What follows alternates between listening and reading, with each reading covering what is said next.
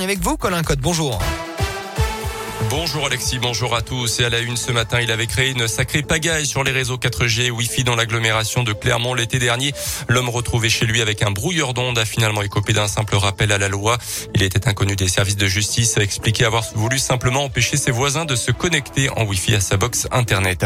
Leurs enfants ont vécu un véritable calvaire pendant plus de deux ans à Maringue dans le Puy-de-Dôme. Un couple condamné à 15 et 18 mois de prison avec sursis euh, pour des violences exercées donc sur leurs trois enfants entre janvier 2018 et mai 2021.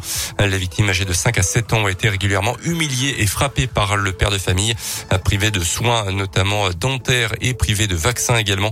Ils ont été placés depuis en foyer par la justice. Le confinement de personnes non vaccinées comme en Autriche n'est pas nécessaire en France. Déclaration ce matin d'Emmanuel Macron dans une interview accordée au journal La Voix du Nord. En Allemagne, les autorités ont annoncé des restrictions sanitaires pour ceux qui ne souhaitent pas se faire vacciner.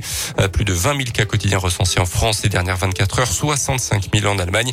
Le chef de l'État avait annoncé que le maintien du pass pour les plus de 65 ans serait conditionné à partir du 15 décembre à l'injection d'une troisième dose de rappel euh, dont pourront bénéficier les plus de 50 ans à partir de début décembre.